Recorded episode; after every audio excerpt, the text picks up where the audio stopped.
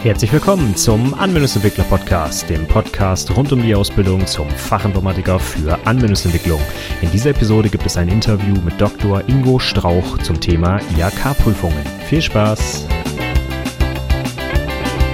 Hallo und herzlich willkommen zur 112. Episode des Anwendungsentwickler Podcasts. Mein Name ist Stefan Macke und heute habe ich wieder mal einen spannenden Interviewpartner mitgebracht und heute unterhalten wir uns mal über ein sehr interessantes Thema für alle Prüflinge da draußen, nämlich über die IHK-Prüfungen. Bislang habe ich ja hauptsächlich hier meine Meinung kundgetan und ich habe mit Dr. Ingo Strauch einen interessanten Gesprächspartner gefunden, der auch IHK-Prüfer ist und zwar in Hamburg und der kann heute auch mal ein bisschen aus dem Nähkästchen plaudern, wie bei denen da drüben so die Prüfungen ablaufen. Also vielleicht für dich auch nochmal interessant zu sehen, dass es bei den unterschiedlichen IHKs teilweise ganz unterschiedliche Ansätze auch gibt für die Prüfung, aber auch vieles gleich läuft. Und so soll es ja eigentlich auch sein. Und ich habe mich auch in vielen Aussagen, die ich hier getätigt habe, bestätigt gesehen. Also hoffentlich für dich interessante Inhalte dabei. Ich leite jetzt mal direkt über ins Interview. Viel Spaß dabei.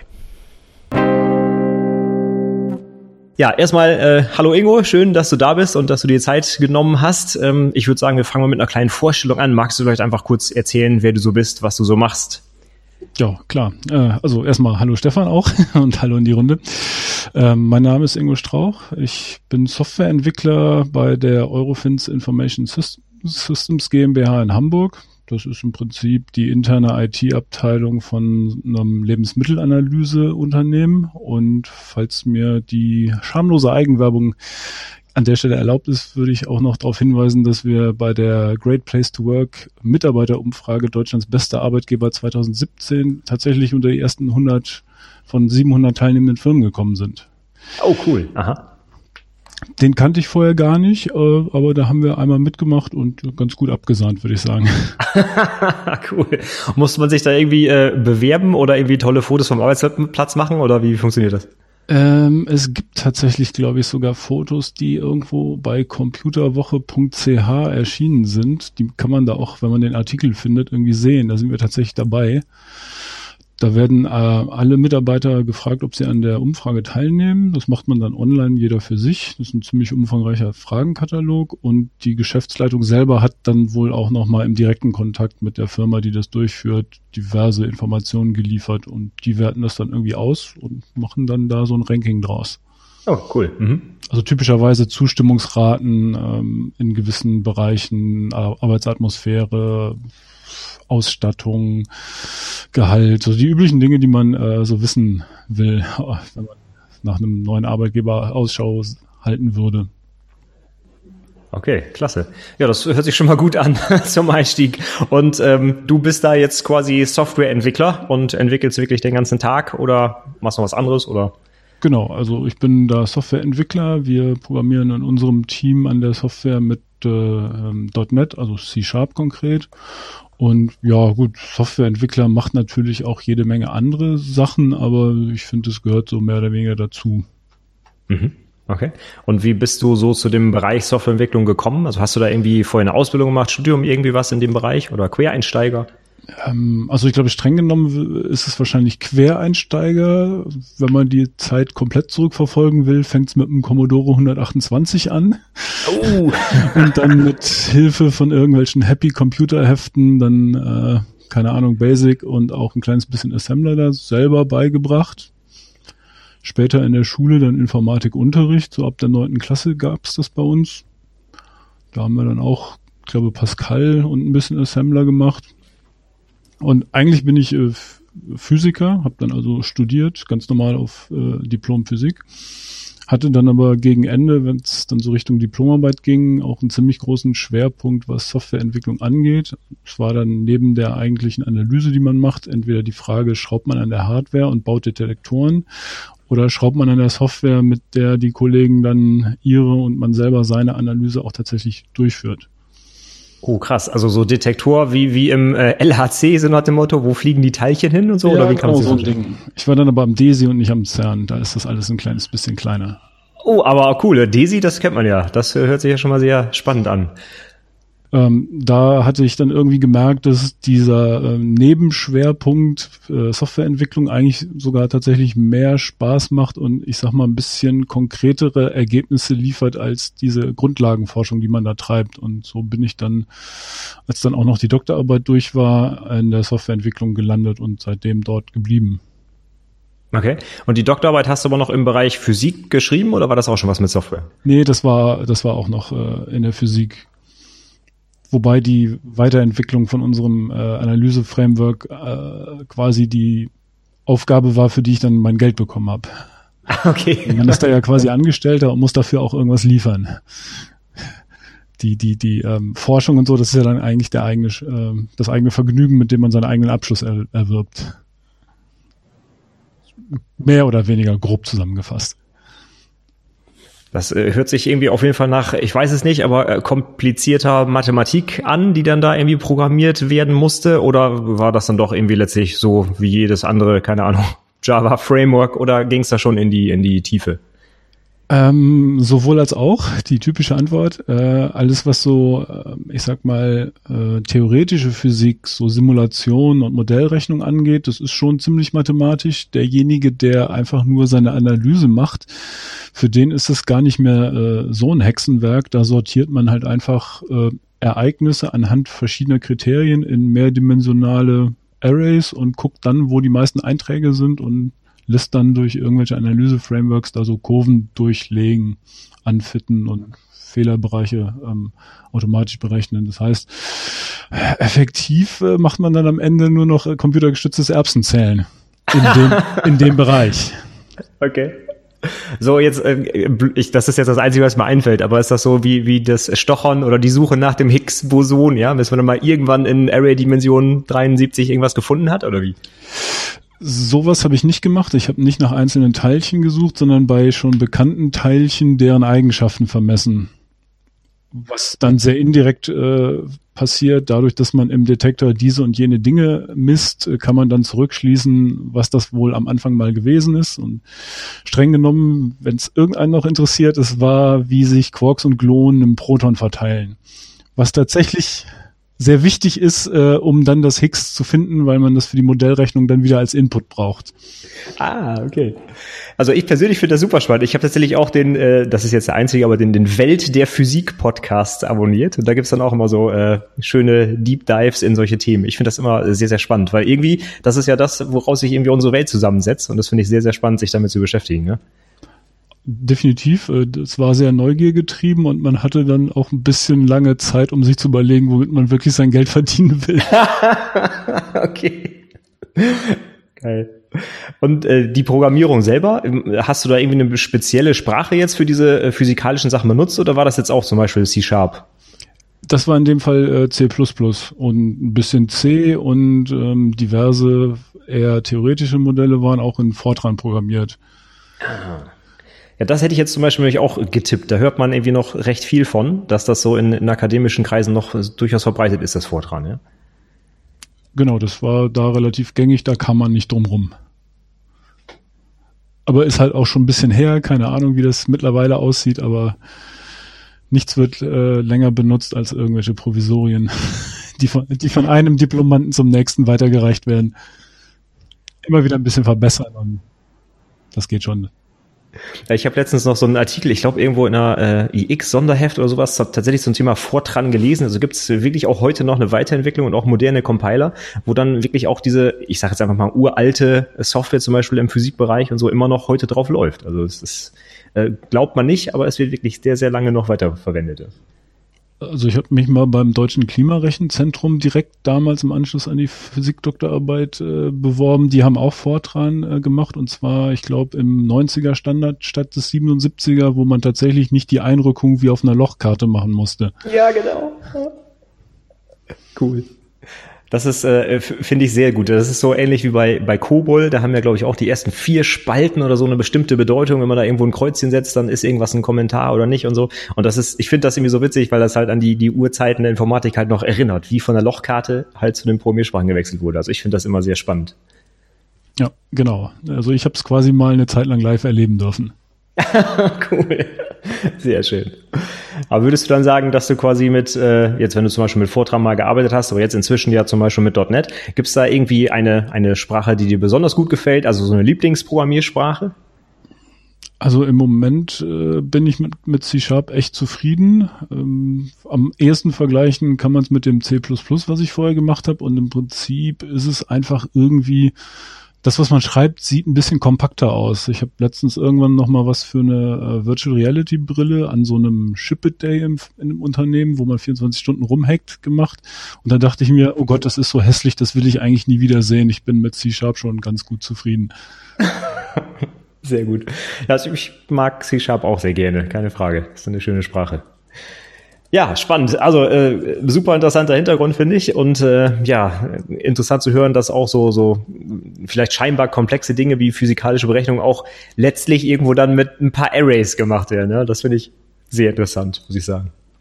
Und äh, das ist für mich auch eine gute Überleitung, so denn die, die Arrays, das sind ja so, so Datenstrukturen, mit denen man vielleicht sonst im Alltag, gerade in C-Sharp, gar nicht mehr so häufig arbeitet, weil man halt irgendwie Listen oder sonstige Dinge benutzen würde. Aber auch gerade in der IHK-Prüfung zum Beispiel wird ja immer noch auf die Arrays eingegangen. Und das ist ja unser eigentliches Thema heute, denn du bist auch IHK-Prüfer. Und ähm, ja, darüber wollten wir jetzt auch noch mal ein bisschen unterhalten. Ähm, wie bist du denn zur IHK gekommen? Erstmal zu welcher und ähm, wie lange machst du das schon? Also ich prüfe an der Handelskammer in Hamburg und zwar für die Fachinformatiker Anwendungsentwicklung. Und das mache ich jetzt seit ähm, 2010. Da war ich noch in einer anderen Firma, die hat damals äh, so eine kleine Initiative gehabt, äh, selber mehr auszubilden. Da gab es eine Infoveranstaltung von unserer Personalabteilung und ich bin mal mehr oder weniger aus Neugier hingegangen, obwohl ich jetzt nicht damit gerechnet hätte, wirklich Ausbilder werden zu wollen aus diversen Gründen, aber mal anhören schadet nix. Und am Ende der gesamten Veranstaltung hat dann der Personalleiter noch äh, darauf hingewiesen, dass die Handelskammer händeringend darum bittet, er solle erwähnen, dass auch Prüfer gesucht werden. Weil es ist halt so ein Ehrenamt und sie suchen hier, also zumindest damals war das so in Hamburg, äh, ständig neue Prüfer. Und das klang äh, für den ersten Schritt jetzt, ich sag mal, nach weniger Aufwand als gleich äh, einen Ausbilder im, im Unternehmen ähm, so durchzuführen. Und wollte das erstmal dann angucken und bin mehr oder weniger sofort wenige Wochen später äh, als reguläres Mitglied in einem Ausschuss gelandet, wo jemand ausgeschieden ist. Vorzeitig, vor, vor äh, Ende dieser Berufungsperiode von fünf Jahren und ohne quasi Training gleich mit einem Mang, aber ich fand es auch nicht so schlimm, weil ich äh, an der Uni und am DESI auch Prüfungsbeisitzer bei Vordiplomsprüfungen war. Das, war so halt Teil der halben Stelle als Doktorand. Aber da hast du dann wahrscheinlich eher im Bereich Physik Leute geprüft, nicht in der Softwareentwicklung. Genau, das, das war dann rein Physik und im Prinzip hat man da äh, nur nebengesessen und äh, mit dem Professor, der die eigentliche Prüfung abgenommen hat, äh, so die Note diskutiert um ihn vielleicht mal darauf hinzuweisen, dass er bei dem einen jetzt irgendwie strenger war als bei allen anderen und deswegen jetzt nicht äh, deutlich schlechtere Noten bei rauskommen dürfen. Ja, so ein bisschen äh, etwas regulierend vielleicht einwirken auf den Professor. Und natürlich Protokoll schreiben. So. Ah, ja. Sehr gut. Ja, das muss leider auch gemacht werden. Das nützt nichts. Aber das heißt, so um, um tatsächlich Prüfer zu werden, war gar nicht so viel nötig, sage ich jetzt einfach mal weil der Bedarf so da war, ähm, ja, ging das eigentlich relativ fix. Ganz genau. Ähm, ich habe jetzt quasi gar nicht den Beruf erlernt, den ich jetzt prüfe. Und äh, das geht halt über, über die Regelung, dass man das auch dann machen darf, wenn man schon das anderthalbfache der Standardausbildungsdauer in genau diesem Beruf äh, tätig ist. Und das hatte ich zu dem Zeitpunkt schon. War halt schon lange genug Softwareentwickler und das hat der Handelskammer dann gereicht. Ja, also bei uns äh, ist es ähnlich. Also wenn da Not am Mann ist tatsächlich, dann äh, geht das auch ganz fix, dass man neue Leute findet. Das hatten wir jetzt gerade vor kurzem auch. Da ist halt jemand in, in Rente gegangen und äh, da brauchten wir dann auch schnell einen Ersatz und äh, das hat dann, glaube ich, auch zwei, drei Wochen gedauert. Der ist dann zufällig jetzt zu den letzten Prüfungen, ähm, hat er sich quasi beworben und ist dann einmal zu so einem Hospitationstag dazugekommen zu uns, um sich das mal anzugucken. Und danach, ja, zwei Wochen später gab's die Urkunde quasi, ja. Ja, genau, die, die, schönen Berufungsurkunden und nach 15 Jahren kriegt man hier in Hamburg eine Alster-Rundfahrt spendiert von der Handelskammer. Oh, das hat ja sogar noch einen praktischen Vorteil, ja, cool. Ja. genau.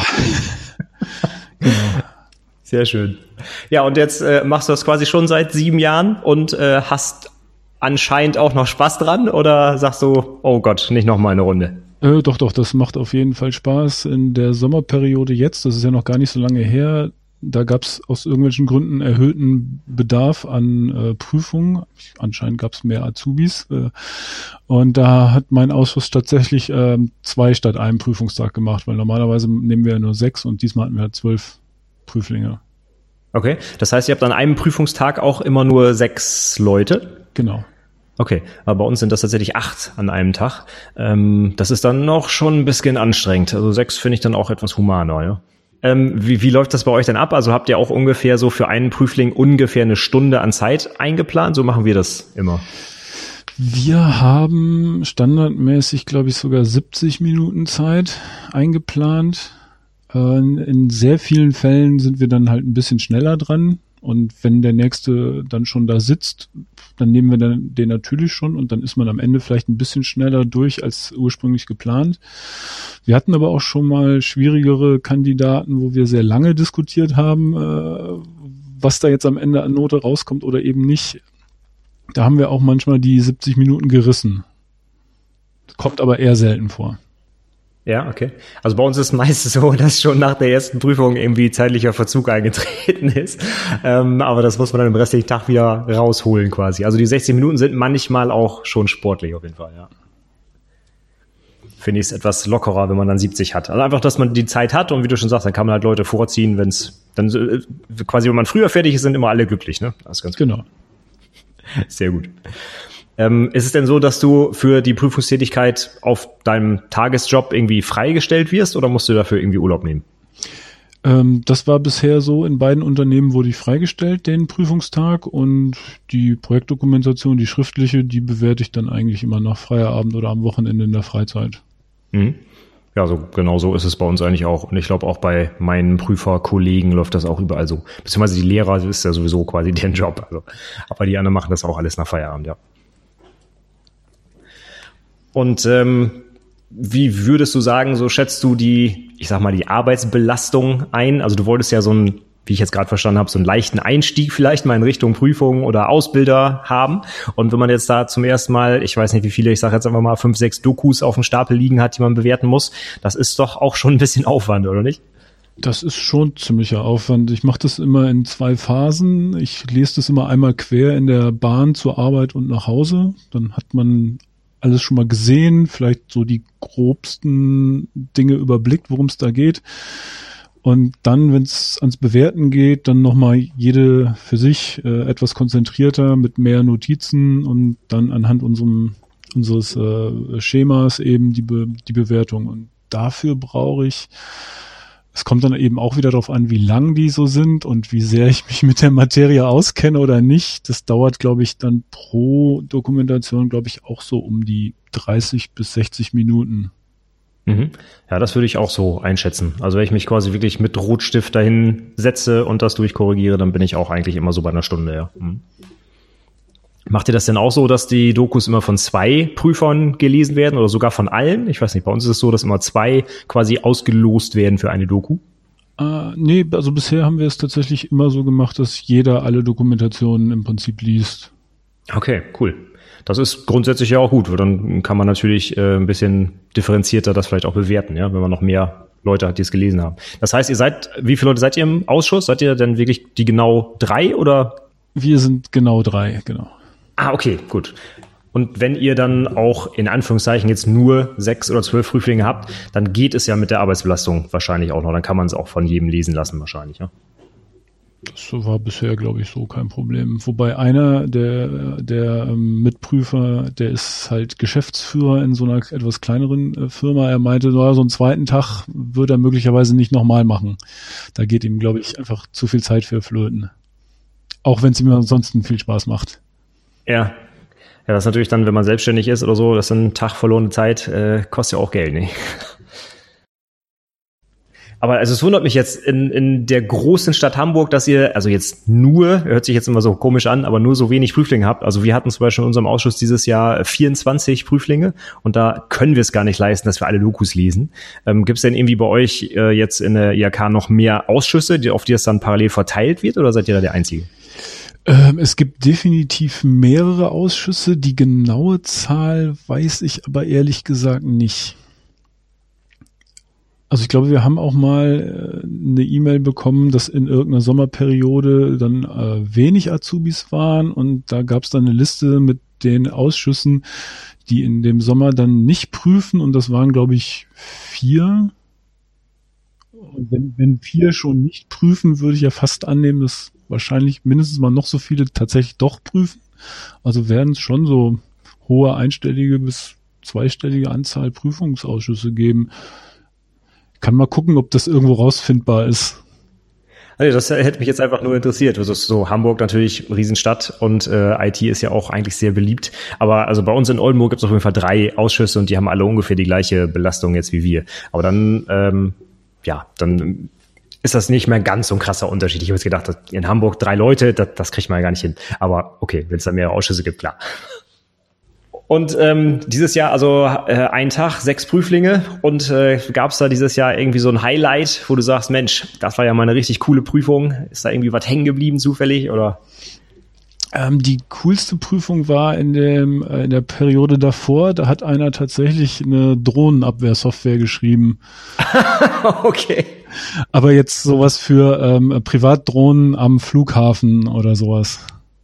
Und die, die, die Software hat dann, was, was hat die gemacht? Den Luftraum überwacht oder? Ja, genau, die hat im Prinzip de, de, den Luftraum überwacht und dann ähm, Alarm gegeben, falls da irgendwas in den Luftraum eindringt. Da hätten wir natürlich gerne eine Live-Demonstration gesehen, aber das geht im Meetingraum eher schlecht. Ja, ja, cool.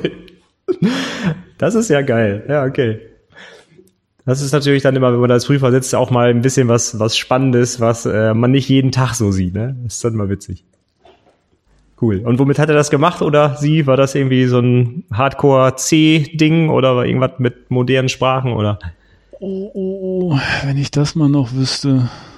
Wenn ich das mal noch wüsste. Kann ich jetzt tatsächlich nicht mehr sagen. Aber das war auch insgesamt eine ziemlich gute Prüfung. Dokumentation, Präsentation, alles. Das, ich glaube, das war irgend, irgendwas von der Telekom, so eine Tochterfirma. Das war, das hatte schon alles Hand und Fuß und die arbeiten da, glaube ich, schon recht professionell, war der Eindruck. okay. Naja, wenn es darum geht, tatsächlich vielleicht echt eine Drohne vorm in ein Flugzeug reinfliegen abzuhalten, dann sollte man vielleicht auch ein bisschen Qualitätsansprüche stellen, ja. Ja. Ja, okay. Dann, ähm, also wenn du jetzt schon ein paar Jahre auch dabei bist, äh, was kannst du irgendwie so sagen, warum du das eigentlich noch machst? Oder macht dir das Spaß, einfach ein paar Leuten zuzugucken, wie die äh, quasi ihre Prüfung ablegen? Oder hast, nimmst du da selber auch irgendwie was mit oder, oder warum machst du das nach sieben Jahren quasi immer noch? Also in allererster Linie erstmal, weil es unheimlich spannend ist zu sehen, was für Firmen es in Hamburg und der Umgebung gibt, um was für Dinge die sich kümmern, womit die das machen äh, und die, was für ähnliche oder ganz andere Probleme sie haben, weil viele äh, Azubis machen ja als Abschlussprojekt irgendwas, was in den internen Abläufen zum Beispiel irgendwas verbessert. Da wird irgendeine Zeiterfassung A mit irgendeinem Backtracker B verbunden oder irgendwelche Taskboards mit irgendwas anderem synchronisiert. Es ist manchmal schon ganz witzig zu sehen, dass äh, jeder zweite, dritte Laden genau dasselbe wieder macht, wie vielleicht auch die eigene Firma. Und wie sie es dann vielleicht auch anders machen. Und ähm, außerdem, ich finde es immer ganz gut, Dinge mal zu sehen, statt nur drüber zu lesen in so einem Heft oder einem Artikel, wenn man irgendeine Technologie oder irgendwas anguckt, das klingt immer ganz nett, aber wenn man da jemanden hat, der sein Projekt mit genau dieser Technologie oder Sprache mal vorstellt, finde ich das alles deutlich greifbarer. Also nicht, dass ich dadurch äh, nach einer Prüfung zum Experten in Ruby on Rails werde, weil ich es selber noch nie so wirklich gemacht hat. Aber ähm, man sieht einfach viel mehr als das, was man sonst so mitkriegen würde, ist immer mein Eindruck.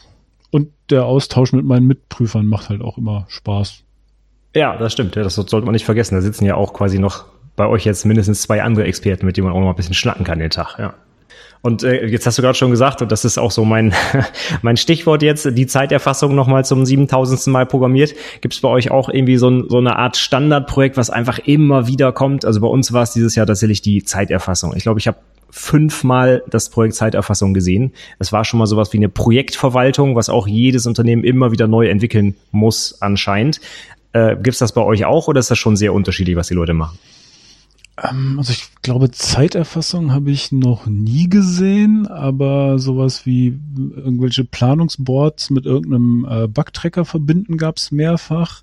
Jetzt zuletzt häufiger hatten wir so Dinge, dass äh, irgendwelche Anbieter von, ich weiß gar nicht, ob es meistens CMS waren oder irgendwas, ähm, wo sie dem Kunden irgendeine Möglichkeit geben, das Layout selber ein bisschen ähm, zu gestalten, wo, wo dann der Kunde irgendwie ein paar Farbwahlen äh, ändern kann, wo dann hinten raus CSS generiert wird und der dann live sehen kann, wie jetzt zum Beispiel irgendeine Anmeldemaske aussehen würde, wenn er jetzt ein anderes Logo nimmt und eine andere Farbe und damit man da nicht immer irgendwelche Tickets und Kundenanfragen manuell bearbeiten muss, äh, sondern dass der Kunde von irgendeiner Webportallösung das einfach selber machen kann. Sowas hatten wir zuletzt häufig.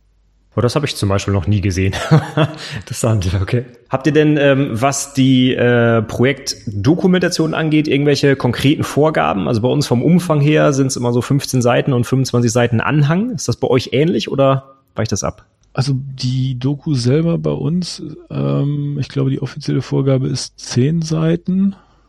Und ich glaube, zum Anhang gibt's zumindest keine Längenbegrenzung. Zehn Seiten ist ein bisschen äh, wenig. Wenn es zwölf, dreizehn werden, ist uns das streng genommen egal, weil wir wissen ja auch, dass es nicht machbar ist, das so zu konzentrieren, äh, dass da irgendwie noch was Lesbares bei rumkommt. Aber wenn jetzt tatsächlich mal einer 20 äh, schreibt, es gibt dann schon einen Abzug, logischerweise. Aber das kommt halt auch nicht so oft vor. Da würde ich jetzt mal vermuten, jetzt aus meiner Erfahrung, dass das wahrscheinlich eher nach unten abweicht. Oder ist das bei euch nicht so? Also wir haben auch mal eine Prüfung mit sieben oder acht Seiten, also gerade mal die Hälfte von dem, was erlaubt ist. Mm, eigentlich selten. Also wirklich weniger als zehn Seiten. Ich glaube jetzt in den sieben Jahren eine Handvoll höchstens. Also ich glaube Standard, äh, so Schnitt äh, würde ich wirklich behaupten, müsste so bei zwölf liegen.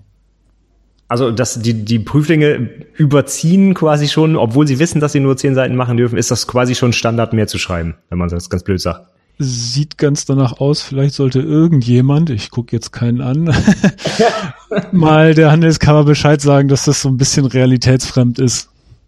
okay. Ja, das ist äh, wirklich so. Also die Vorgaben, jetzt mal vielleicht von 15 Seiten, 25 Seiten abgesehen, aber allein schon die 70 Stunden für die Projekte sind teilweise einfach viel zu wenig. Wenn man da, also ohne mich jetzt aus dem Fenster zu lehnen, aber diese Drohnenabwehrsoftware vermute ich, äh, ist auch schon sportlich, die in vielleicht 30, 40 Stunden wirklich zu programmieren. Ne? Also gut, er hat die nicht nicht alles gemacht. Ich glaube, er hatte das Testmodul geschrieben, das Drohnen simuliert, damit man nicht jedes Mal mit echten Drohnen aufs Feld fahren muss, um dann mit der eigentlichen Software äh, die zu erkennen.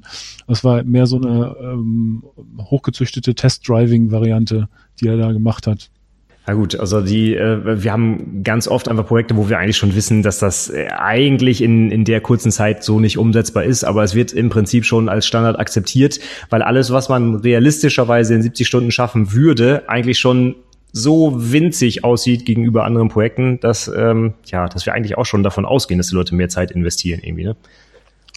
Ja, und am Ende waren sie in der Implementierung ein bisschen schneller, weil sie in der Planung ein bisschen länger gebraucht haben. Und oh Wunder, es kommt bei 70 Stunden raus. Ja, genau. Ja, das ist auch, also eigentlich, ähm, ja, müsste man mal überholen. Ne?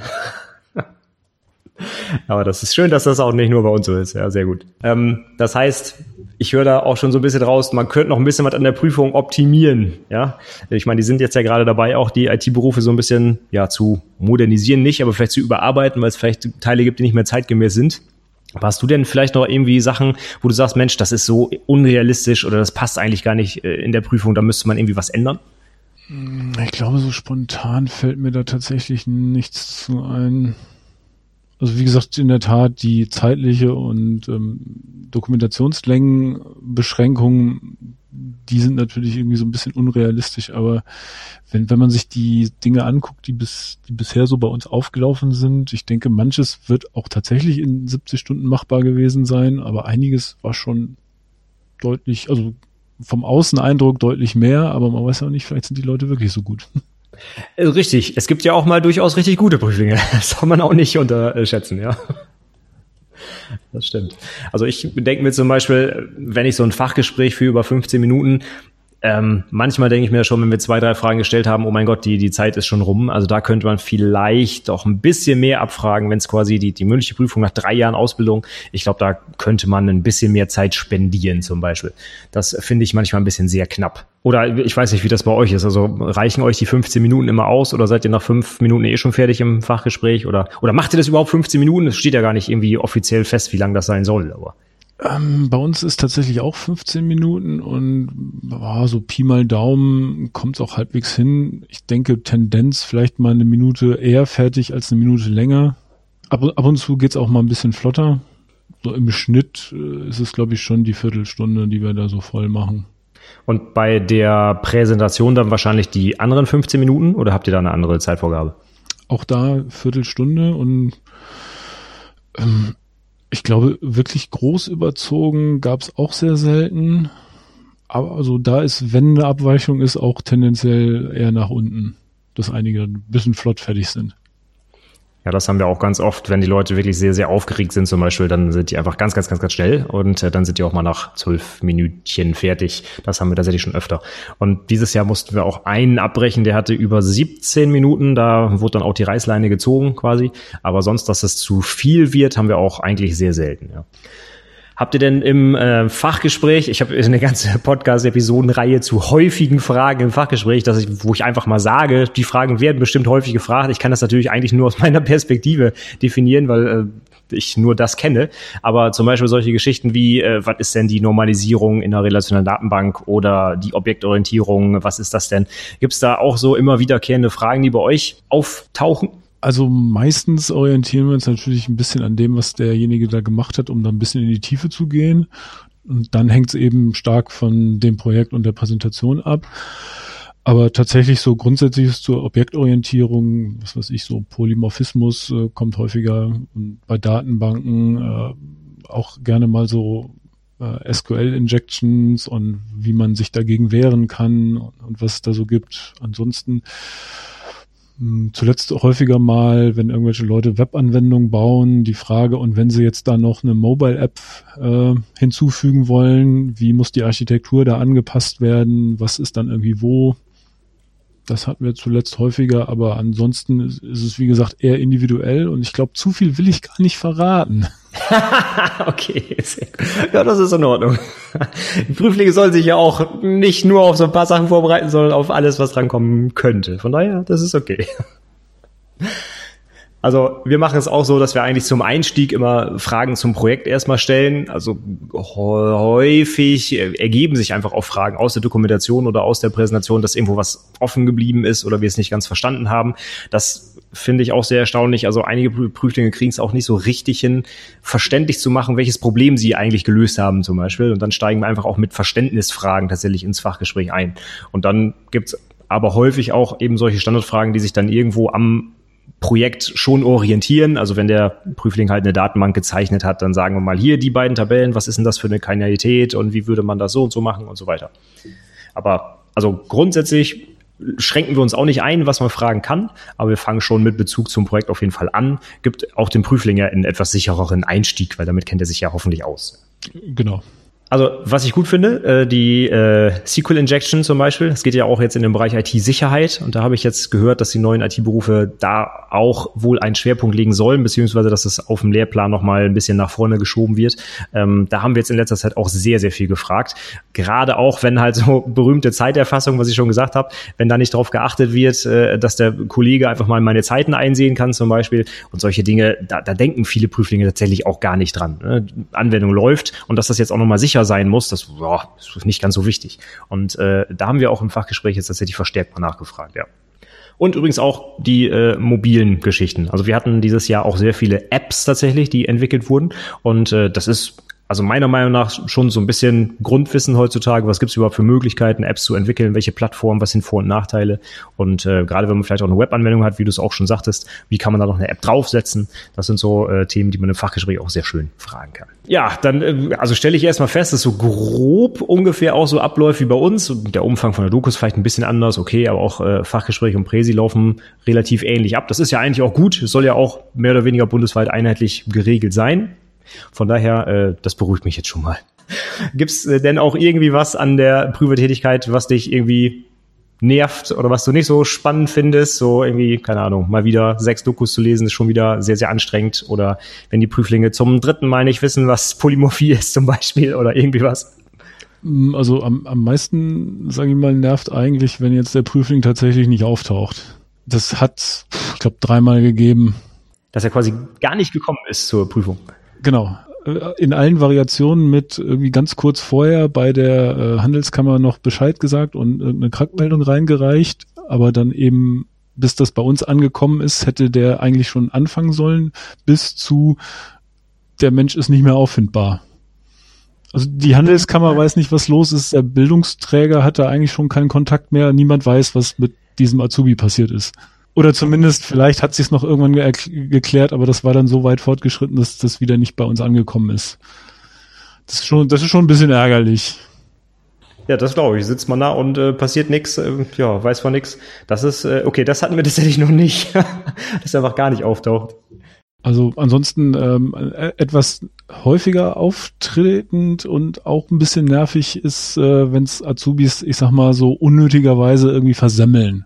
Also wenn das wirklich so mit Ansage nicht gut funktioniert und eigentlich noch nerviger an der Tatsache ist, dass es dann irgendwie der Ausbildungs- oder Umschulungsbetrieb zugelassen hat, weil an vielen Stellen würde man sagen, da hätte eigentlich nur einer nochmal drüber gucken müssen, sei das jetzt die Dokumentation oder die Präsentation, da wären ganz viele, äh, ich sag mal, Flüchtigkeitsfehler oder vielleicht ein paar kleine Rechenfehler oder einfach komische Formatierungsproblemchen, das müsste jemand, der nicht selber dran arbeitet, eigentlich sofort sehen. Und dann könnte man das äh, mal eben schnell abstellen, aber einige kommen dann hin und äh, haben wahrscheinlich keine Probepräsi gehalten. Und da verschenkt man natürlich extrem viel. Definitiv. Also das, das kann ich nur bestätigen. Das ist bei uns genauso. Manchmal denkt man sich wirklich, also da kann keiner drüber geguckt haben. Und vor allen Dingen, äh, gerade in der Dokumentation, es ist so e-, enorm, in wie vielen ersten Sätzen in der Dokumentation ich schon Rechtschreibfehler finde. Das, das kann ich immer, immer nicht nachvollziehen. Und äh, das gleiche auch bei der Präsi, also wie du auch schon sagst, die Leute können das ja sieben 53 Mal vorher üben mit äh, Publikum und vor der Oma und ich weiß nicht was. Aber manche stehen da echt und äh, wissen überhaupt nicht, was sie da machen sollen anscheinend. Das finde ich auch mal ganz traurig, ja. Ich weiß nicht, macht ihr, wenn ihr mit der Prüfung durch seid, mal so, so eine kleine Rückmeldung oder fragt, was mit den Prüflingen ist, wenn die zum Beispiel nicht gut waren? Also wir machen das häufig mal und leider kommt dann sehr häufig zutage, dass auch die ausbildenden Unternehmen oder wie du auch schon gerade sagst, so Bildungsträger dann nicht den besten Job gemacht haben und das manchmal auch wirklich gar nicht am Prüfling Prüfling liegt, sondern er einfach keine Unterstützung gekriegt hat. Ist das bei euch auch so? Das, das kann ich bestätigen. Bei einigen Fällen war es, glaube ich, genauso. Ich glaube insbesondere bei Nachprüflingen von Bildungsträgern hatte ich das Gefühl, die bereiten die Nachprüfung ganz alleine raus, weil sie aus ihrem Umschulungszyklus offenbar schon irgendwie raus sind. Und da ist anscheinend wirklich niemand mehr zuständig. Okay, ja, das ist bitter. Gut, da kann irgendwie auch nicht so viel bei rauskommen, ja, wenn man sich wirklich damit überhaupt nicht auskennt. Wirklich Umschüler haben ja, glaube ich, auch nur zwei Jahre, also auch noch verkürzt. Und äh, wie soll man dann eine vernünftige Prüfung ablegen? Das finde ich immer sehr, sehr traurig, leider. Aber klar, es hängt natürlich echt sehr viel an dem Umfeld im Betrieb und an den Ausbildern dort. Wer sich da richtig viel Mühe gibt, da kommen auch gute Azubis bei raus. Und das ist, glaube ich, auch eine Kunst. Ja, also äh, kann ich auch nur weitergeben, die Empfehlung, äh, einfach mal die, die Prüfungsartefakte, die man ja eigentlich komplett in eigener Hand hat, also die Präsentation, Dokumentation vor allem, da hat man im Prinzip ja so viel Zeit, wie man will und da kann man drüber gucken lassen, wie man will. Das, äh, das muss man einfach machen. Also das, das geht sonst einfach nicht. Gibt es denn bei euch, ähm, das habe ich gelernt, ist auch von IHK zu IHK unterschiedlich, eine Vorgabe, was die Zeit angeht zur Anfertigung der Projektdokumentation, ist die Zeit mit in den 70 Stunden drin oder nicht? In Oldenburg gehört sie zum Beispiel nicht dazu. Das heißt, der Prüfling kann sich auch 50 Stunden an seine Dokumentation setzen. Das muss nicht mit eingeplant werden. Okay, da haben wir es tatsächlich anders. Die Doku ist bei uns mit drin. Also das heißt, das, äh, ich sag mal ganz blöd, das muss auch so den Anschein haben, als hätte man es in 70, in den 70 Stunden schaffen können, ja? Ja, also ich glaube, in ihrem ähm, Plan haben die meisten Azubis so, ich sag mal, 10 bis in der Regel 15, glaube ich, Stunden für die Doku eingeplant. Ähm, ja, das geht natürlich entsprechend äh, streng genommen von der äh, Umsetzungszeit ab, die ja eh teilweise ganz schön sportlich ist und auch so ein richtig gute Doku. Naja, ich weiß nicht, wenn ich so gucke, was ich an einem Arbeitstag schaffe, das, das ist eigentlich, äh, äh, ganz ehrlich, also ich glaube, 10, 15 Stunden, äh, das, das ist einfach utopisch, da was Vernünftiges zu schreiben. Ja? Also da müsste man auf jeden Fall dran drehen. Und ich habe jetzt auch, gerade weil ich für so einen kleinen Artikel mal recherchiert habe dazu, weil ich es auch nicht wusste, also auch im Internet findet man die wildesten Prüfungsordnungen. Ich, gefühlt die Hälfte der IHK hat's mit drin, die andere Hälfte nicht. Und es steht auch irgendwie nicht richtig im im, äh, im, in der Berufsverordnung drin, sondern steht irgendwie nur, dass das Projekt inklusive Dokumentation umgesetzt wird, aber jetzt kann man nicht genau herauslesen, ob es die Kundendokumentation sein muss oder die Projektdokumentation. Also ganz schwammige Geschichte. Und äh, wir haben jetzt tatsächlich auf so einer offiziellen ähm, Veranstaltung unserer IHK auch mit Justiziar und so weiter gesagt bekommen, bei uns gehört die Zeit nicht mit dazu. Also kann man so lange daran sitzen, wie man will. Das ist ja dann eigentlich für die Azubis ganz praktisch, haben mehr Zeit zum Coden und müssen sich um den Druck bei der Doku nicht viel, nicht viel Sorgen machen. Genau, ja. Und vor allem kann man sich halt auch, also ich, ich sehe diese Projektdokumentation immer auch so ein bisschen als ein Prüfungsartefakt. Äh, ich weiß nicht, wie das bei euch ist. Ist die so aufgebaut, dass das wirklich quasi eine echte Doku aus dem Betrieb sein könnte? Bei uns stehen da natürlich auch so Sachen drin, die man in normalen Dokumentationen so nicht schreiben würde, sondern es ist definitiv ein, ein Prüfungsartefakt und das, das sieht man auch. Ist das bei euch irgendwie anders? Also habt ihr da so eine Art Projektbericht oder so Tagesprotokolle oder, oder wie ist so eine Doku bei euch aufgebaut? Ähm, also die Doku ist, ähm, ich sag mal, so eine Mischung aus Prüfungsartefakt und auch teilweise so ein bisschen der Doku vom, von dem, was wirklich da am Ende entwickelt wurde. Aber ich denke mal, schwerpunktmäßig ist es schon eher auf diese Prüfung zugeschnitten, weil ja der Prüfungsbetrieb irgendwie ähm, vorgestellt wird. Ähm, die, ja gut, Projektbegründung und sowas würde man intern vielleicht auch haben, aber ja, schwierig zu sagen. Also das ist irgendwie, ja, ich, ich finde das ganz schwierig, dann so eine, ich meine, letztlich kriegt man die Note für Doku ja wirklich nur für dieses Stückchen Papier oder PDF, was auch immer man da abgeben muss.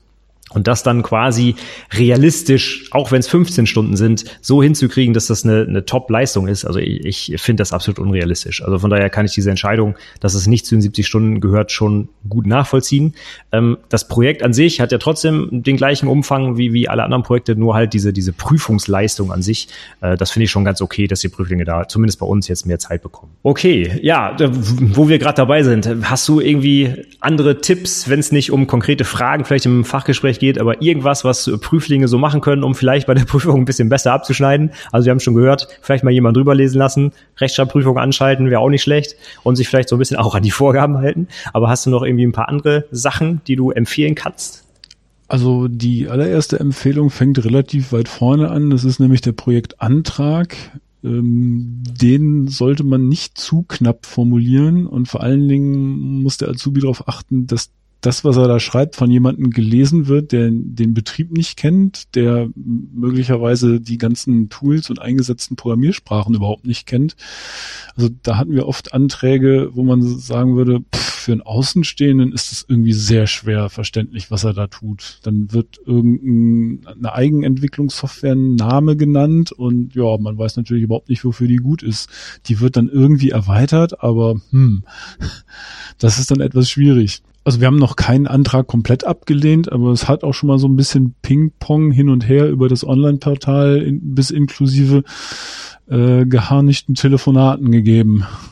Die ich jetzt nicht selber geführt habe, sondern der damalige ähm, Ausschussvorsitzende hat sich wohl mal mit irgendeinem Ausbildungsbetreuer am Telefon gezopft, bis irgendwie mal beide Seiten klar war, ähm, wer jetzt wie was von wem erwartet und dass der Azubi da nicht drunter leiden soll. Und das kann schon mal ausarten anscheinend, aber in der Tat auch eher selten.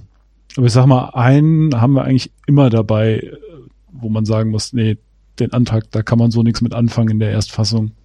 Ja, auch da habe ich das Gefühl, dass äh, da einfach niemand drüber liest. So ist ja nur ein Antrag, kommen, ist nicht so wichtig. Aber äh, genau das Problem haben wir auch ganz, ganz häufig. Die Leute sind so stark in ihrer Materie drin, die benutzen auch wieder, also ich will jetzt nicht sagen, IT-Fachbegriff ist ja kein Problem, aber wie du auch schon sagst, irgendwelche internen Begriffe, wo wirklich keiner was mehr anfangen kann, äh, das, ist, das ist ganz schwierig, das nachzuvollziehen, was da eigentlich gemacht wird. Ja? Genau.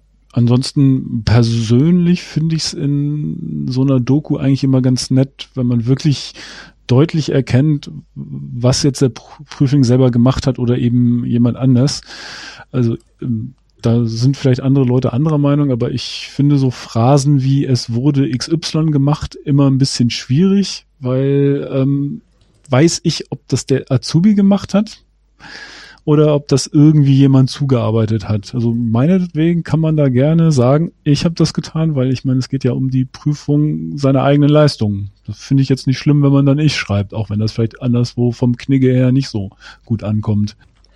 Also äh, genau, also das, das eine ist ja wirklich die Formulierung, ob man es jetzt toll findet mit ich oder Mann oder wie auch immer, das äh, sieht auch jeder ein bisschen unterschiedlich, aber kann ich absolut zustimmen, dass auch ganz häufig, äh, manchmal habe ich auch das Gefühl, dass die Prüflinge so ein bisschen auch Sachen verkaufen wollen, als hätten sie es selbst gemacht, obwohl sie es nicht getan haben. Und da finde ich auch wichtig, dass die Leute ganz klar sagen, das ist meine Arbeit und das hat jemand anders gemacht. Absolut, ja. Ähm, ja, weitere Tipps, ähm, sowas wie die Durchführungskapitel, die es dann in der Regel gibt, wo ich dann denke, okay, hier und hier beschreibt er jetzt wirklich, ähm, das habe ich programmiert, so sieht's aus und so funktioniert's am Ende. Die finde ich oftmals recht knapp und ähm, eigentlich möchte ich schon immer ganz gerne und sei es nur im Anhang auch äh, wirklich einen Programmcode sehen, um irgendwie meinen Eindruck dafür zu bekommen, dass da wirklich was programmiert wurde, weil manchmal liest sich das wie so ein Konzept, das erst noch umzusetzen ist was äh, ich glaube auch theoretisch als mögliche Prüfungsleistung anerkannt werden kann, weil wir hatten tatsächlich mal jemanden, der hat nur ein Konzept geschrieben. Das sollte dann irgendwie extern dann sogar, glaube ich, entwickelt werden und das war seine Prüfungsleistung. War ein bisschen ungewöhnlich, ist einmal in den sieben Jahren vorgekommen, aber ja, nach Rückfrage mit der Handelskammer war das durchaus schon so in Ordnung. Wenn man so einen Fall das erste Mal hat, äh, ist es ja nicht immer einfach äh, zu erkennen, ob das jetzt in Ordnung ist. Weil die Prüfungsordnung selber ist ja recht kurz und da ist es vielleicht auch nicht immer einfach, daraus zu lesen, wie das wirklich gemeint ist. ja, genau. Okay, ich glaube, das hatten wir tatsächlich noch nicht. Also ich meinte, dass tatsächlich bislang immer was auch wirklich umgesetzt wurde. Vom Umfang her weicht es natürlich stark ab, aber dass wir jetzt jemanden hatten, der wirklich nur theoretisch was gemacht hat, ich meine, das hatte ich noch nicht. Nee. Ja, und ansonsten ein Tipp, der aber, glaube ich, meinem Quereinsteiger-Physikertum so ein bisschen äh, geschuldet ist. Mir rollen sich gerne mal die Zehennägel hoch, wenn in irgendwelchen Rechnungen die Einheiten nicht stimmen. Also gerne mal in der Kostenrechnung, das sind ja so meistens die einzigen wirklichen Formeln, die man in der Doku so sieht. Dann gibt's halt Euro pro Stunde und irgendwie so und so viel Mal pro Woche und dann wird das alles lustig multipliziert und am Ende kommt tatsächlich Euro raus. Aber wenn man es mal streng mathematisch äh, sieht, äh, würden die Gleichheitszeichen zwischen den einzelnen Schritten nicht wirklich stimmen, weil dann eben die äh, Einheiten völlig durcheinander sind. Aber gut, das ist halt, das denke ich mir dann immer an. Hm. Also ich bin kein Physiker, aber das hat sich mir aus dem Physikunterricht der Mittelstufe eingebrannt, immer auf die Einheiten achten. Das kann ich nur bestätigen, ja. Naja, und ansonsten halt äh, das typische, wenn ich pro Seite ein bis zwei, wirklich auf jeder Seite ein bis zwei äh, Rechtschreibkomma oder sonst was Fehler habe oder irgendwie Worte mal fehlen, äh, ist nicht so schön. Ich meine, ganz fehlerfrei äh, kann man, glaube ich, nicht erwarten. So. Aber wirklich pro Seite mehrere ist wirklich, das sollte man auf jeden Fall vermeiden. Ich meine, es macht jetzt nicht so einen großen Multiplikator an der Endnote, aber ähm, es macht das Verständnis teilweise auch nicht einfacher. Und wenn man aus solchen Gründen im Zweifel nicht wirklich verstanden hat, was er da meint und gemacht hat und vielleicht auch durch Fragen im Fachgespräch das nicht rauskriegt, dann hat, hat der Azubi halt ein bisschen Pech gehabt. Selbst verschuldet, wenn er das nicht rübergebracht kriegt. Hast du denn äh, schon mal irgendwie so extreme Sachen wie, äh, keine Ahnung, Sätze, die äh, nach, nach einem halben Satz irgendwie einfach beendet werden? Oder redest du tatsächlich noch von einfachen Rechtschreibfehlern, sag ich mal? Wir hatten tatsächlich schon Sachen, die konnte man nicht mehr verstehen, weil da wirklich ganze, also halbe Sätze haben gefehlt irgendwie. Ja, kommt schon mal vor. Also ich glaube, das Schlimmste war ähm, mal eine Dokumentation und das war, glaube ich, derjenige, der am Ende nicht aufgetaucht und nicht wiedergefunden wurde. Der hatte nur die Doku eingereicht. Ähm, der hat, glaube ich, nach acht oder neun Seiten, da sollte eigentlich jetzt Kapitelumsetzung kommen. Da gab es, glaube ich, zwei Unterkapitel und es stand nirgendwo Text. Also das war komplett unfertig. Gut, wenn er auch nicht mehr zur Prüfung gekommen ist, vielleicht hatte der schon was anderes im Kopf oder was, aber sowas geht einfach gar nicht, ja. Also da haben wir tatsächlich ja auch ganz klar, das ist halt eine 6 und hm, da kann man nichts mehr schönreden. Wenn äh, das wichtigste Kapitel einfach null Inhalt äh, enthält, da kann man, kann man auch keine 5 mehr geben. Aber schön zu hören, dass das nicht nur bei uns so ist. Sehr gut. Ich beruhigt.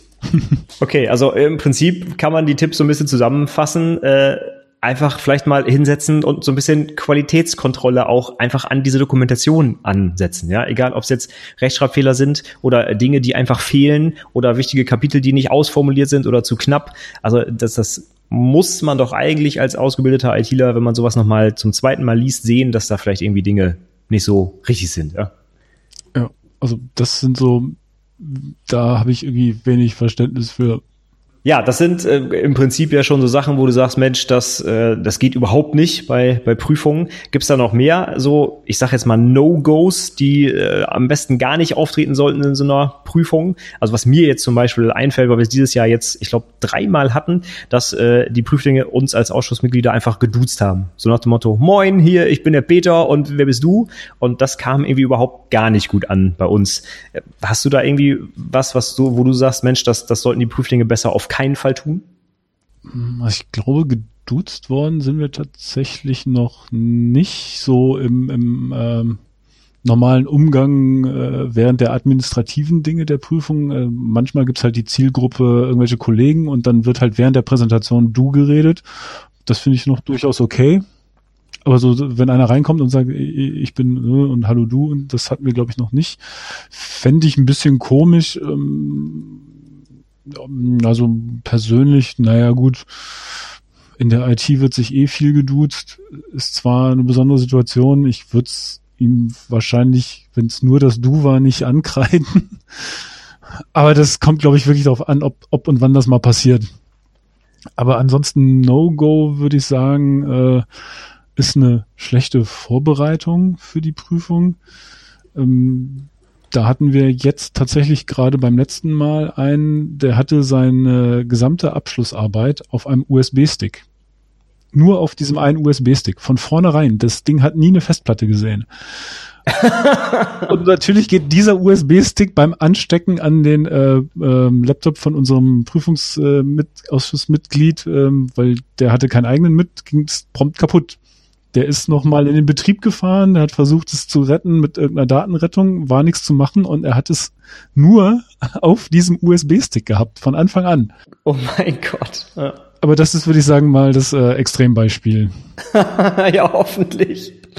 Oh Gott. Also wir haben ihm gesagt, er kann da gerne während der Mittagspause ähm, wieder in den Betrieb fahren und gucken, was er da hinkriegt. Und wenn er dann wiederkommt, und dann können wir ihn auch nach dem letzten gerne nochmal rannehmen dass er seine Präsentation halten kann, aber es hat halt nicht funktioniert. Und der musste dann als Konsequenz quasi in einem halben Jahr nochmal ran, oder? Ähm, der hatte tatsächlich von sich aus schon angeboten, dass er das äh, frei am Flipchart mit ein bisschen ähm, Edding-Gekritzel macht. Das hat, haben wir dann auch gesagt, okay, machen wir. Ähm, und äh, das war natürlich jetzt nicht so besonders gut. Das, das war jetzt kein Durchgefallen, aber da kam jetzt auch nicht viel bei rum. Also da hat er sich selbst ganz schön ins Knie geschossen. Ja, ja. Und tja, ansonsten äh, finde es immer ein bisschen schwierig, wenn man den Prüfling in, äh, im Fachgespräch so wirklich alles aus der Nase ziehen muss.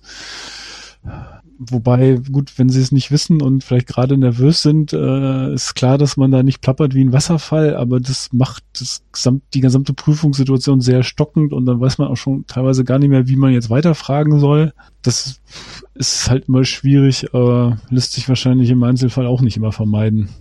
Ja, ich, bewertet ihr das ähnlich wie bei uns? Also wir sagen immer, für eine Einser-Antwort, da muss man wirklich zack, zack, zack die Sachen raushauen und im Prinzip 15 Minuten Monolog führen zu einem Thema und rauf und runter und alle Bereiche. Und wenn man mal so zwischendurch nachfragt, ist es schon eine 2 und wenn da noch was falsch ist, ist es eine 3 und so weiter? Oder habt ihr da irgendwie so, so ein Schema, wie ihr die Antworten bewertet? Also wir haben ja tatsächlich ähm, von der Handelskammer so ein Bewertungsschema mehr oder weniger vorgegeben, dass das die zum Beispiel das Fachgespräch in so vier verschiedenen Aspekten bewertet wird. Ähm, und zu jedem dieser Aspekte gibt es auch so ein bisschen Standardfragen, ähm, was damit gemeint ist. So zum Beispiel, ähm, beherrscht er die Fachsprache?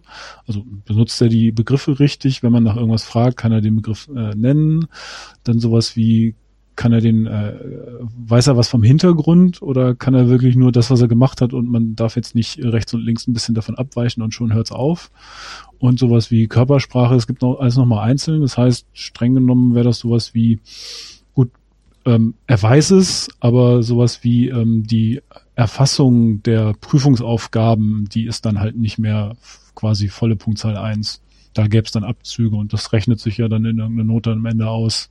Aber schon klar, wenn, wenn das irgendwie zu lange dauert, dann gibt's schon wahrscheinlich keine Eins mehr. Aber wenn das Gespräch dann rum ist, äh, macht ihr quasi die Bewertung auch anhand dieses Schemas oder anhand dieses Bewertungsbogens, wo ihr sagt, Mensch, Körpersprache war jetzt eine 2, aber fachliche Sprache war eine 1 und dann rechnen wir das zusammen. Äh, macht ihr das wirklich quasi so Punkt für Punkt auf so ein Blatt Papier am Ende? Ähm, wir sind in IT, wir haben Excel. es gibt tatsächlich da so eine Excel-Tabelle, wo wirklich alles sich automatisch ausrechnet und man trägt dann die, die Punktzahl ein, eins bis oder null bis zehn wir, also wir, wir denken auch so, ja, war das jetzt so eine Eins oder also man ist da ja ein bisschen feiner unterwegs mit diesen äh, zehn Punkten und am Ende berechnet sich das dann halt alles.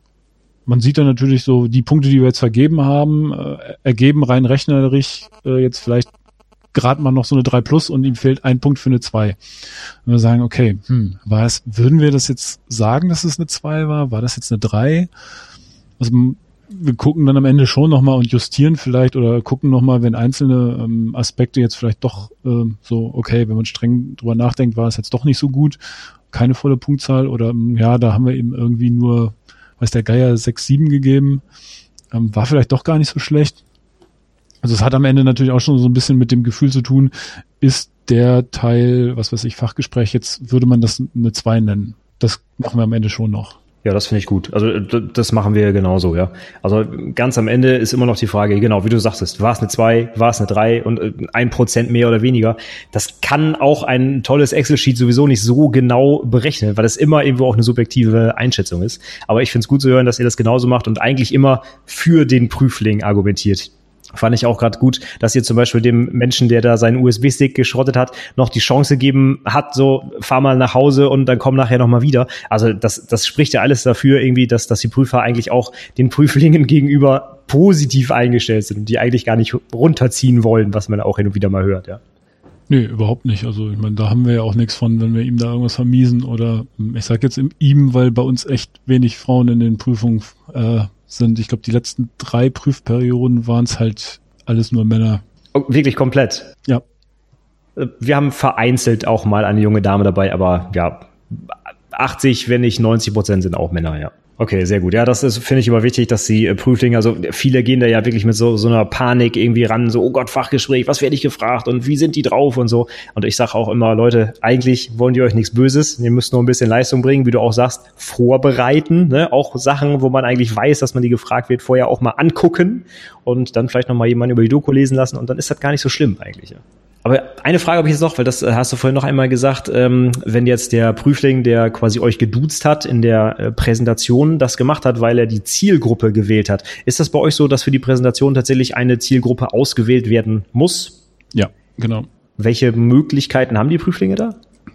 Ich glaube, es gibt nicht mal Vorgaben. Also die können sich da im Prinzip was Beliebiges ausdenken und müssen es in der Regel äh, beim Projektantrag schon reinschreiben, wenn da jetzt irgendwie sowas drinsteht wie, ähm, ich glaube, wir hatten es mal, äh, der Geschäftsführer, die Sekretärin, alle Entwicklerkollegen, äh, da haben wir auch schon mal gesagt, hm, das ist ein bisschen zu Wildwuchs, da kann man irgendwie alles machen und macht nichts richtig, also da sollten sie sich schon ein bisschen besser festlegen.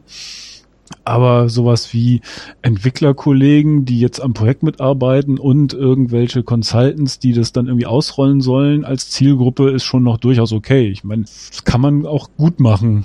Manchmal äh, ist es natürlich auch ein bisschen blöd, dann wird halt äh, der Vortrag schon eigentlich für so einen klassischen Prüfungsausschuss gehalten und der Prüfungsausschuss aber nicht als Zielgruppe gewählt. Das ist dann natürlich auch ein bisschen blöd, da gibt's tatsächlich Abzüge für. Aber das führt in der Regel ja auch nicht dazu, dass man jetzt irgendwie äh, durchfällt oder äh, irgendwie ganz schlecht plötzlich dasteht.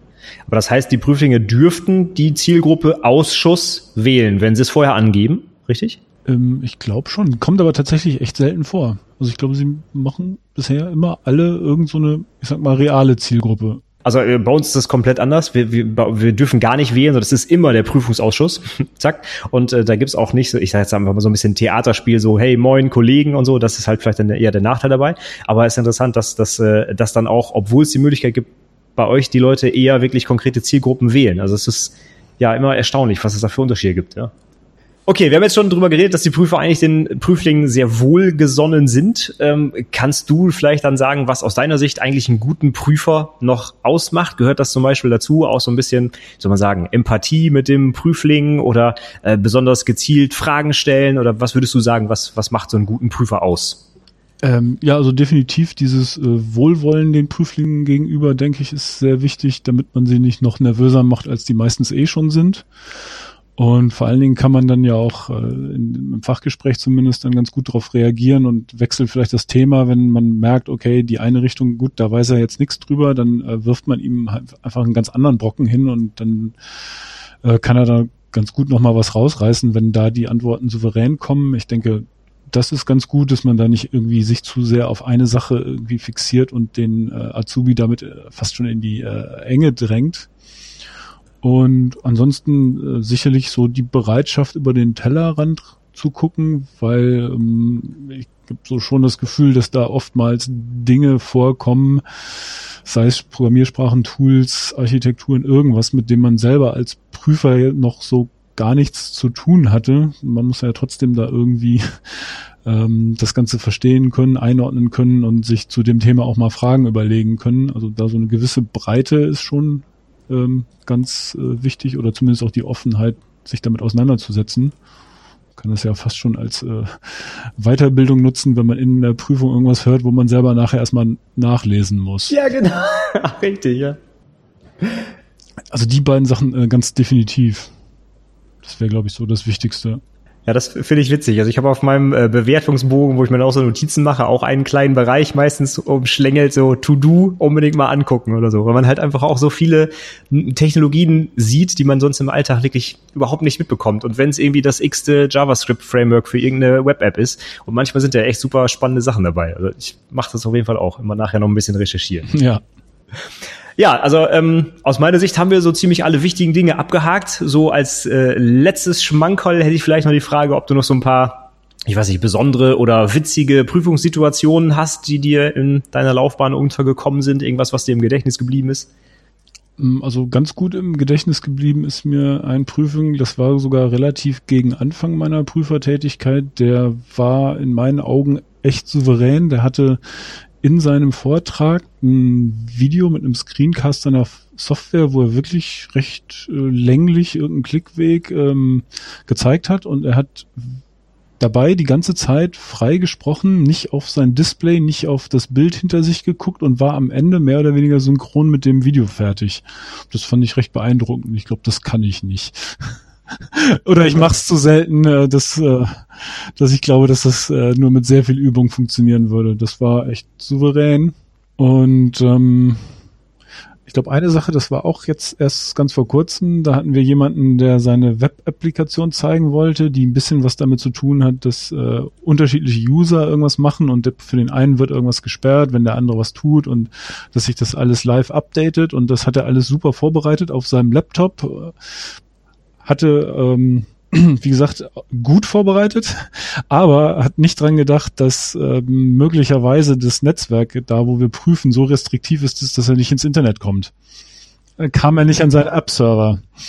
Ähm, dann haben wir ein bisschen rumgefummelt, dann hat einer sein ähm, UMTS-Stick ihm gegeben und dann musste da aber noch Software installiert werden und das wurde und wurde nicht fertig und am Ende hat einer aus dem Prüfungsausschuss mit seinem Handy ein WLAN-Access-Point aufgespannt und hat ihn darüber ins Internet gelassen, damit er die Live-Demo zeigen kann. Cool.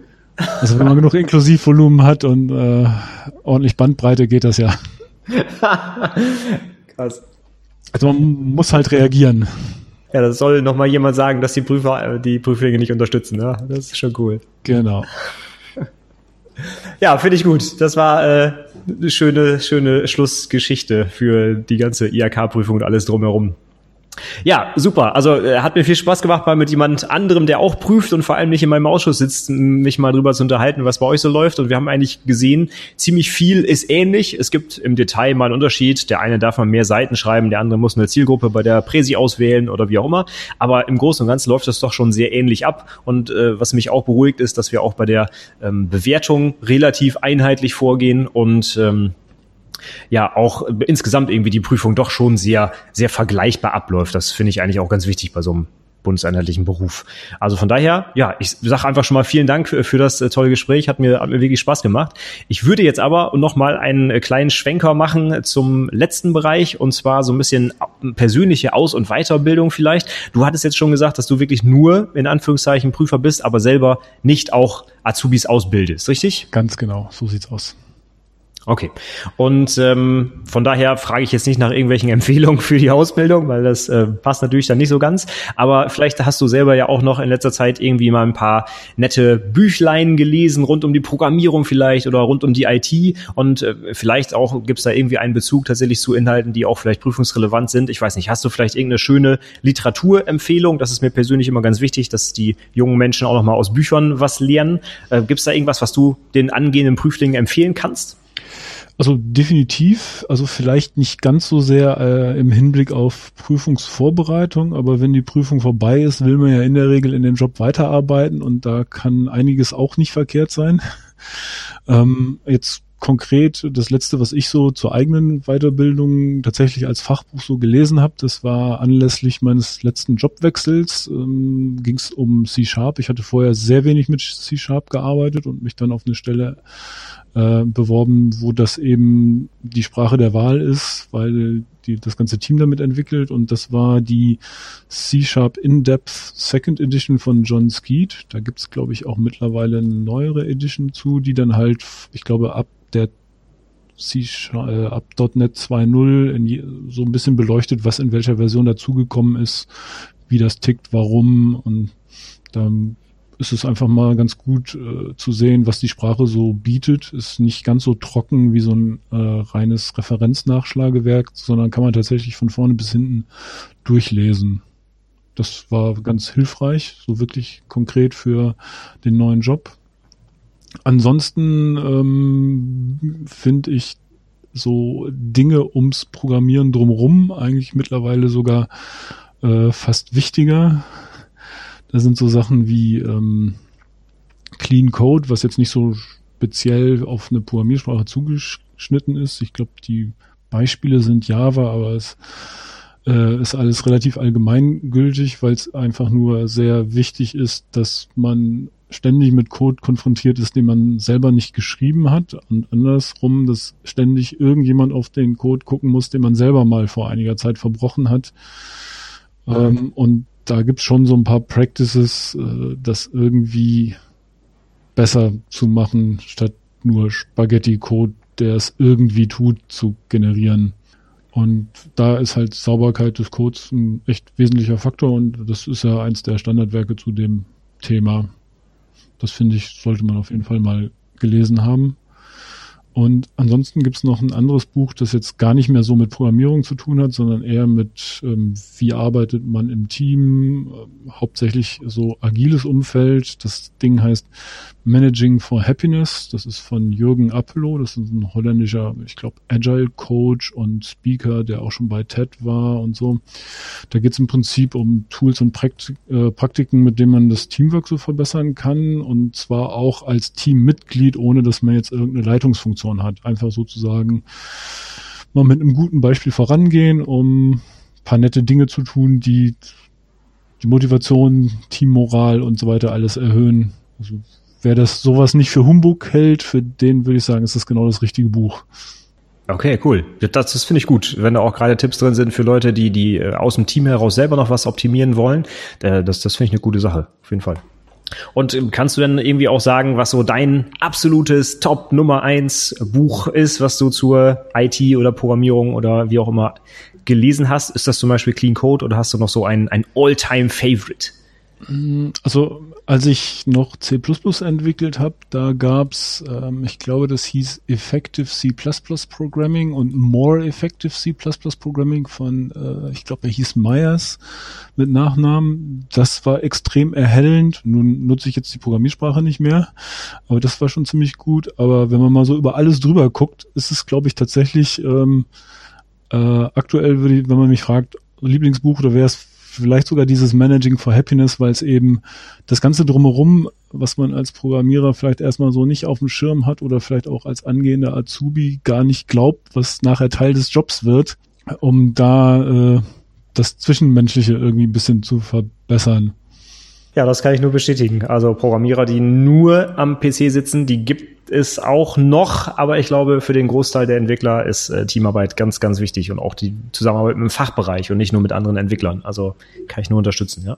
Sehr schön. Ja, das finde ich gut. Also kenne ich bislang noch nicht. Also den, den Herrn Appelo, von dem habe ich schon mal was äh, gehört, aber das Buch kenne ich noch nicht. Kommt auf jeden Fall auf auch meine persönliche Leseliste, finde ich gut.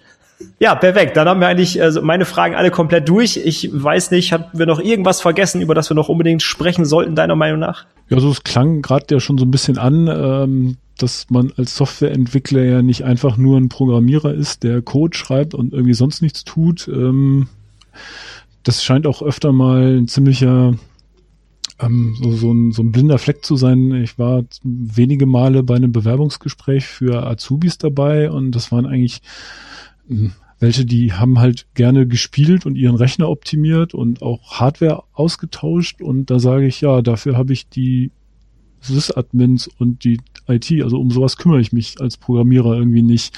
Das wird mir geliefert, da bin ich selber nur Kunde.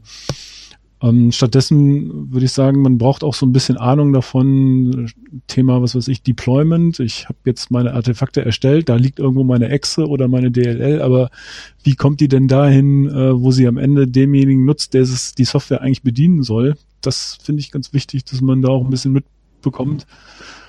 Ähm, ja, ansonsten, ich sag mal, technische Schreibskills, sowas wie, wie schreibe ich denn einen Bug-Report, äh, dass da nicht irgendwie hundertmal irgendwie nachgefragt werden muss, bevor sich irgendeiner um mein Problem kümmern kann. Wie man Software testet und dokumentiert. Das sind alles so dieses Drumrum. Ist so ein Tipp meinerseits, wie man sich noch ein bisschen breiter aufstellen kann und guter Softwareentwickler wird. Und man hat irgendwie doch deutlich mehr mit Menschen zu tun, als man glaubt. Also es ist nicht ein Ding, man hat da nur seinen PC und äh, mit dem kann man machen, was man will. Nee, man redet sehr viel, man argumentiert sehr viel, man muss Leute überzeugen. Also gute Kommunikation ist da schon, musste man auch trainieren. Okay, das äh, finde ich ist ein schönes Schlusswort, ein kleiner Appell nochmal an die Leute da draußen, auch nochmal selber vielleicht über den Tellerrand zu gucken, auch über der eigenen, äh, über die eigene Programmiersprache hinweg und was es da links und rechts noch so gibt und auch gerade nochmal die Zwischenmenschlichkeit. Finde ich auch sehr wichtig auf jeden Fall. Ähm, wenn wir jetzt noch äh, so ein bisschen das Interesse geweckt haben und die Leute vielleicht noch mit dir in Kontakt treten wollen, können sie das tun? Bist du irgendwo online vertreten? Findet man dich irgendwo? Also eigentlich echt wenig im Netz, keine Ahnung, ich bin noch aus so Zeiten, wo man nur pseudonym ist oder nicht so oft gerne gefunden werden will. Also man kann mir gerne eine E-Mail schreiben.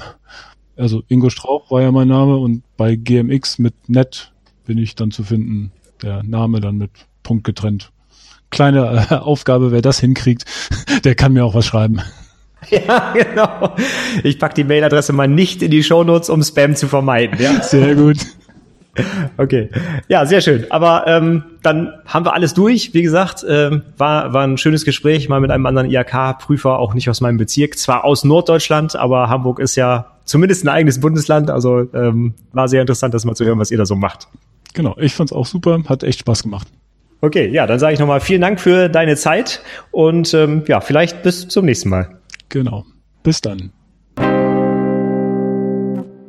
So, das war also mein Interview mit Ingo zum Thema IHK-Prüfung. Ich persönlich fand es sehr interessant, mal mit einem anderen IHK-Prüfer zu sprechen, der auch nicht bei meiner Kammer prüft, also nicht in Oldenburg, sondern jetzt in diesem Fall in Hamburg und zu sehen, dass es da durchaus Unterschiede gibt, aber auch viele Gemeinsamkeiten. Ich denke, das ist ja auch eine wichtige Aussage, dass die Prüfungen bundesweit schon relativ gleich ablaufen, auch wenn es vielleicht vereinzelt kleine Unterschiede gibt oder ein bisschen andere Schwerpunkte gelegt werden. Aber du siehst, dass das, was ich hier im Podcast auch immer erzähle, nicht ganz aus der Luft gegriffen ist und dass das nur für Oldenburg gilt, sondern dass das auch, ja, ziemlich allgemeingültig ist, was ich hier so erzähle und von daher bestärkt mich das nochmal hier auch noch weiterzumachen und meine Sachen, ja, weiter zu verbreiten, sodass die Prüflinge sich auch an ein bisschen was orientieren können. Ich hoffe, es war für dich auch ein bisschen was Spannendes dabei. Ich würde mich wie immer über Feedback freuen. Alle Informationen zur Show findest du in den Show Notes unter anwendungsentwicklerpodcast.de slash 112 für die 112. Episode, die das hier heute war. Gut, dann sage ich bis zum nächsten Mal. Vielen Dank fürs Zuhören.